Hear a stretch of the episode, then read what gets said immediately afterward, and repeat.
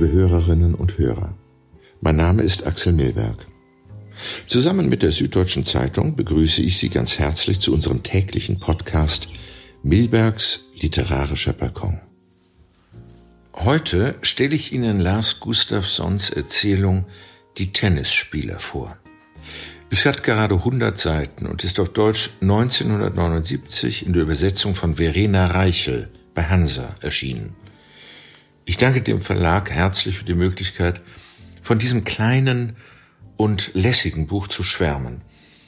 Es sprach mir mit seinem optimistischen Ton und seiner Abenteuerlust, seiner Weltzugewandtheit aus dem Herzen.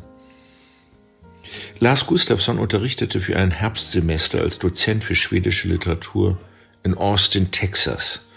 Nebenbei, äh, nein, äh, fast ist das die Hauptsache, wird Tennis gespielt und über August Strindbergs sogenannte Inferno-Krise Neues entdeckt, dessen Depression und Wahnvorstellung nach seiner Ehe mit Frieda Uhl plötzlich durch eine aberwitzige Theorie erklärbar scheinen.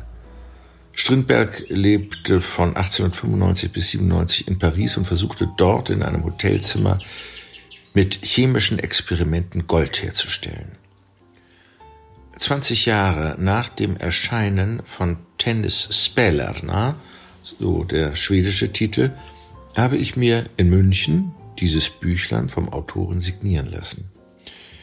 Bei diesem privaten Abendessen zu Ehren des legendären Hansa-Verlegers Michael Krüger, er wurde an diesem Tag 55, waren 55 Gäste eingeladen.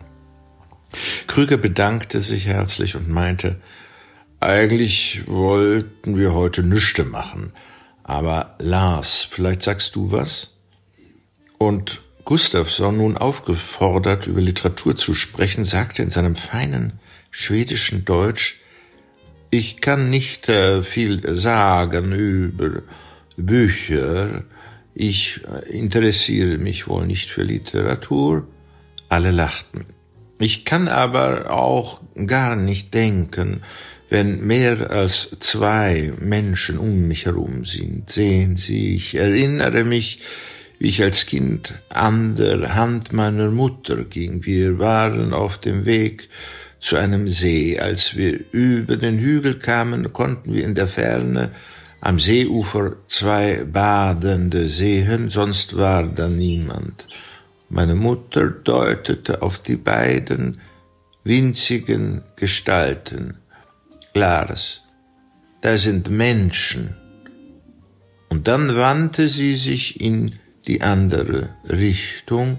Komm, wir gehen da hinüber, dorthin. Lars, komm, los. Das klingt ein wenig nach einem Gespräch aus diesen Tagen. Nun hören Sie einen Ausschnitt aus Die Tennisspieler von Lars Gustafsson.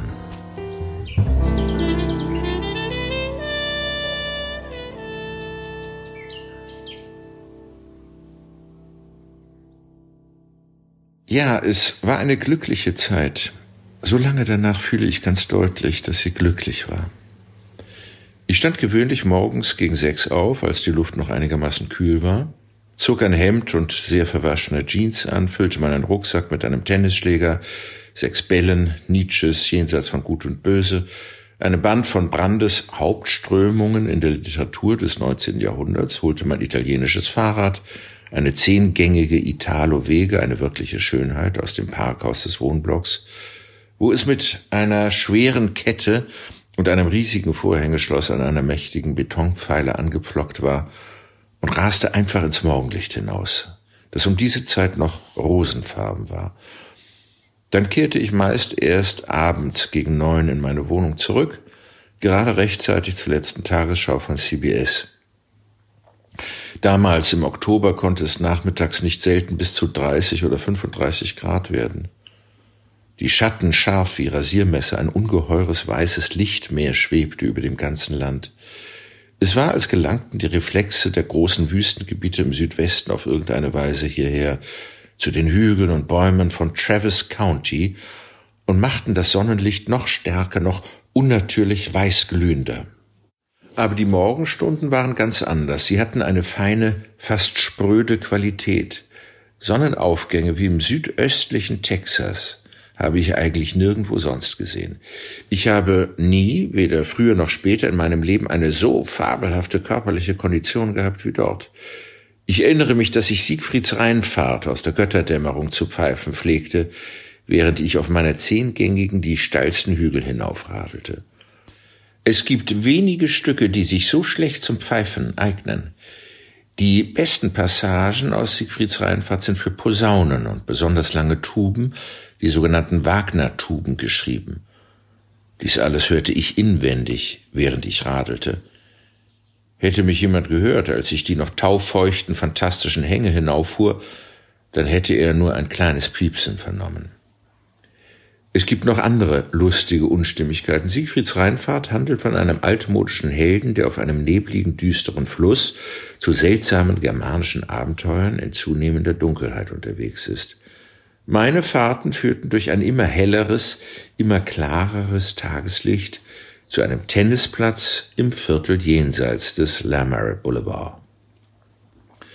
Es war ein sehr bescheidener Tennisplatz, eingeklemmt zwischen einer städtischen Schule und einem grässlichen Gemüseladen, der Fred's Greeneries hieß, lag ein Park, ein sehr kleiner, nicht besonders gepflegter Park. Und mitten in dem Park, beschattet von einigen Hickory-Bäumen, deren harte Nüsse oft in Haufen auf den Asphalt fielen und eine Menge Probleme verursachten, befand sich dieser Tennisplatz. Der Beton war uneben und das Netz bestand aus einem mittlerweile schon ziemlich verrosteten Hühnerdraht, an dem man sich die Hosen zerreißen konnte, wenn man bei etwas intensiveren Netzduellen daran hängen blieb. Zu dieser Morgenstunde gegen sieben war hier gewöhnlich kein Mensch und ich pflegte in aller Ruhe eine Stunde lang Aufschläge zu trainieren, bevor ich mich zu meiner Morgenvorlesung in der Reihe Friedrich Nietzsche und das skandinavische 19. Jahrhundert begab.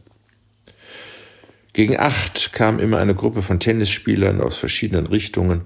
Ich bin ganz sicher, dass sie überhaupt nichts voneinander wussten. Einige kamen auf dem Fahrrad und andere in großen, klapprigen Chryslers mit lockeren Scheinwerfern und Stoßstangen und sie begannen abwechselnd Doppel und Einzel auf den beiden zementierten Plätzen zu spielen. Jungen und Mädchen, junge Leute in Jeans und Hemden mit lustigen aufgedruckten Parolen darauf, jedes Mal wieder andere Teilnehmer. Ich habe den Eindruck, dass einige von ihnen den ganzen Tag unter diesen Hickory-Bäumen verbrachten. Etwa um diese Zeit musste ich zu meiner Vorlesung in die Universität radeln, aber ich schaffte es immer, noch ein paar kurze, freundliche Worte mit ihnen zu wechseln. Ich fand, das machte einen netten Eindruck. Einige von den Mädchen spielten ausnehmend gut Tennis. Und dann gab es einen baumlangen Schwarzen, der sich offenbar häufiger dort aufhielt. Er trug einen kleinen Schnurrbart. Ich sah immer nur den Anfang seines Spiels, aber ich schloss daraus, dass er eher in die offene Klasse in Wimbledon oder in die Einzelfinale von Forest Hills gehörte, als auf einen solchen Betonplatz in einem verwahrlosten kleinen Vorstadtpark. Aber immer wenn das Spiel gerade richtig in Gang kam, musste ich mich aufs Fahrrad schwingen, um pünktlich am Katheder zu stehen, wenn das Glockenspiel in dem schönen weißen Turm mitten auf dem riesigen Universitätsgelände die ersten Töne von Freude, schöner Gotterfunken, Tochter aus Elysium aus Beethovens Neunter spielte.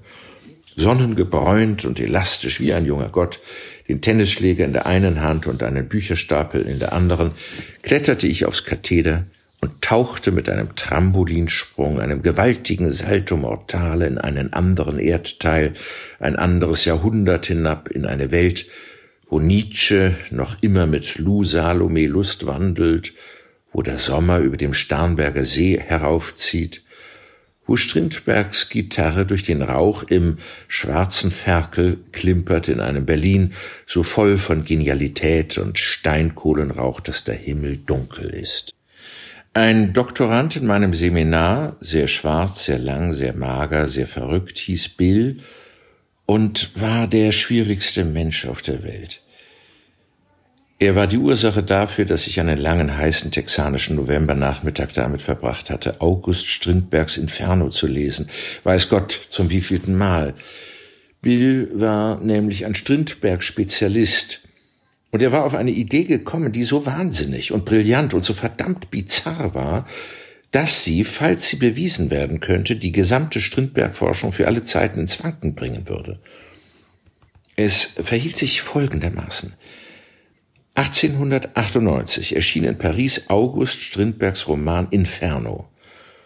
Bekanntlich handelte er davon, wie der Dichter seiner österreichischen Frau Frieda Uhl entflieht und sich im Hotel Orfila in Paris einquartiert, in einem schäbigen Zimmer mit einem großen Kachelofen, wo er sich in eine Reihe von lange vorbereiteten alchemistischen Experimenten stürzt.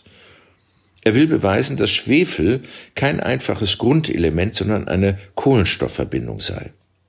Nach einigen Tagen und Nächten vor dem donnernden Kachelofen sind seine Hände schuppig und blutig von der Hitze.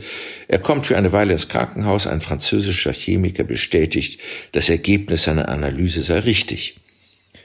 Im Hotel Orfila beginnt nun einiges zu passieren, als Bruder August sich in das große, entscheidende Werk vertieft, nämlich Gold zu machen. Mysteriöse Personen ziehen in die Wohnung über ihm ein. Jedes Mal, wenn er seinen Stuhl rückt, hört er, wie im Zimmer darüber ein Stuhl ein Stückchen weiter gerückt wird. Seltsame Kisten, die anscheinend elektrische Apparate enthalten, werden die Treppen hinaufgeschleppt. Mit jedem Tag immer mehr elektrische Apparaturen. Der arme August bekommt Beklemmungen und ein lastendes Gefühl auf der Brust kann nicht mehr schlafen, bis es ihm gelingt, das Zimmer zu wechseln. Der Verdacht auf elektrisch bewerkstelligte Attentate wird immer stärker und ja, das ist also der Anfang von dem, was man gewöhnlich als Strindbergs Inferno-Krise bezeichnet. Einige Literaturwissenschaftler haben sie mit dem Ausdruck einer paranoiden Geisteskrankheit erklärt, die erst nach ein paar Jahren vorübergeht, als der Dichter das christliche Sündenerlebnis entdeckt hat und darin seine Welt verankert. Andere wieder haben gesagt, dies sei vor allem ein verdammt fantasievoller und amüsanter, symbolistischer Roman, stark beeinflusst von verschiedenen gängigen Vorstellungen, die in dem etwas ungewissen Zwielicht von Magie und Aberglauben umherschwebten, welches in der französischen Literatur der Jahrhundertwende herrscht. Dies alles ist, hätte ich fast gesagt, ganz in Ordnung und das Ergebnis ist ja einer der verrücktesten und faszinierendsten Romane der schwedischen Literatur. Ein Roman von der Art, die es einem ermöglichen, seinen Lebensunterhalt hin und wieder als Gastprofessor an fremden Universitäten zu verdienen, wenn die Atmosphäre daheim ein bisschen zu erstickend geworden ist. Da kommt dieser verdammte Bill, schwärzer und magerer und eifriger denn je, vor zwei Tagen in mein Arbeitszimmer und legt ein kleines verstaubtes Buch mit einem stockfleckigen Einband auf meinen Schreibtisch, sehr billig gebunden, weiches graues Papier. Lies das, sagt er. Warum denn? Man, das ist ein Knöller, es wird dich interessieren. Fuck you, ich habe keine Zeit, alle verfluchten Bücher zu lesen, die die Studenten anschleppen. Was ist das denn für ein Schund? Ich ließ die Finger über den Umschlag gleiten, es war ein außergewöhnlich raues und unsympathisches altes Papier. Der Name des Autors auf der Titelseite war vor Stockflecken fast unleserlich, aber ich entzifferte etwas Ähnliches wie Bieciewskoski. Ich fragte mich ernstlich, wie er wohl auszusprechen sei. Sigmund I. Bieciewskoski, Memoire d'un Chimiste. Mal sehen, sagte ich. Vielleicht komme ich dazu, es zu lesen. Paris 1899. Äh, bringt es was Interessantes zur Strindberg-Forschung? Ich verstaute es zwischen meinen Tennisschlägern im Beutel und gab Bill zu verstehen, dass die Audienz beendet sei. Beim Weggehen sah er hinterhältiger aus als gewöhnlich. Ich begann noch am selben Abend auf meinem Sofa vor dem Fernseher das Buch zu lesen. Es enthielt in einem der letzten Kapitel ein vollständiges Bekenntnis darüber, was sich alles abgespielt hatte. August war anfangs auf der richtigen Spur. Sowohl er wie seine Leser hatten sich getäuscht. Es gab eine anarchistische Gruppe von ausgewiesenen Polen, Freunde von Przybyszewski, die in dem Stockwerk über Strindberg im Hotel Orfila hausten. Sie waren darauf aus, nicht ihn zu töten, sondern das Geheimnis seiner Goldmacherei zu ergründen, um die Gesellschaftsordnung zu stürzen, indem sie enorme Mengen von Goldfranc in die französische Devisenbörse einschleusten. dass August fast draufging, beruhte ganz einfach auf ihren Experimenten mit einem Gas, das durch einen Lüftungsschacht aus der darüberliegenden Wohnung einsickernd ihn fest genug einschläfern sollte, damit man ihm seine Aufzeichnungen klauen konnte. Diese zwielichtigen Machenschaften waren praktisch während der gesamten Inferno-Krise betrieben worden. Dass sie der Entdeckung entgingen, führte Zygmunt ausschließlich auf die Tatsache zurück, dass August so kindlich davon überzeugt war, das Zentrum des Daseins zu sein, dass er beinahe selbstverständlich von diesen Mächten ausgehen musste, die ihn verfolgten. Auf dem Rückendeckel des Buches befand sich die Bibliothekssignatur. Es stammte natürlich aus einem der obersten Stockwerke der Universitätsbibliothek. Systematisiert war es unter Chemie, ältere. Nicht sehr verwunderlich, dass niemand es bisher gefunden hatte. Mach ein paar Aufschläge, sagte ich. Er machte fünf. Ich konnte keinen einzigen davon erreichen. Als die Bälle auf mich zuflogen, sahen sie aus wie leicht plattgedrückte Eier. Den einzigen, den ich irgendwie unter Kontrolle bekam, schlug ich ins Netz. Du schlägst da auf wie Connors, rief ich. Nein, stimmt nicht, schrie er wütend zurück. Woher weißt du das? Ich habe letztes Jahr in Forest Hills gegen ihn gespielt und verloren. Diese Bemerkung lähmte mich. In den folgenden fünf Minuten brachte ich die wundersame Serie von fünf Doppelfehlern zustande. Ich mag heute nicht spielen, bin ich in Form, sagte ich. Quatsch, Du versuchst dich nur klein zu machen, um nicht zu verlieren, sagte er. Du willst mir die Chance nehmen, dich zu besiegen. Wenn schon verloren werden muss, willst du selbst tun. Hör schon auf damit. Lass uns lieber spielen und, und sehen, was dann passiert.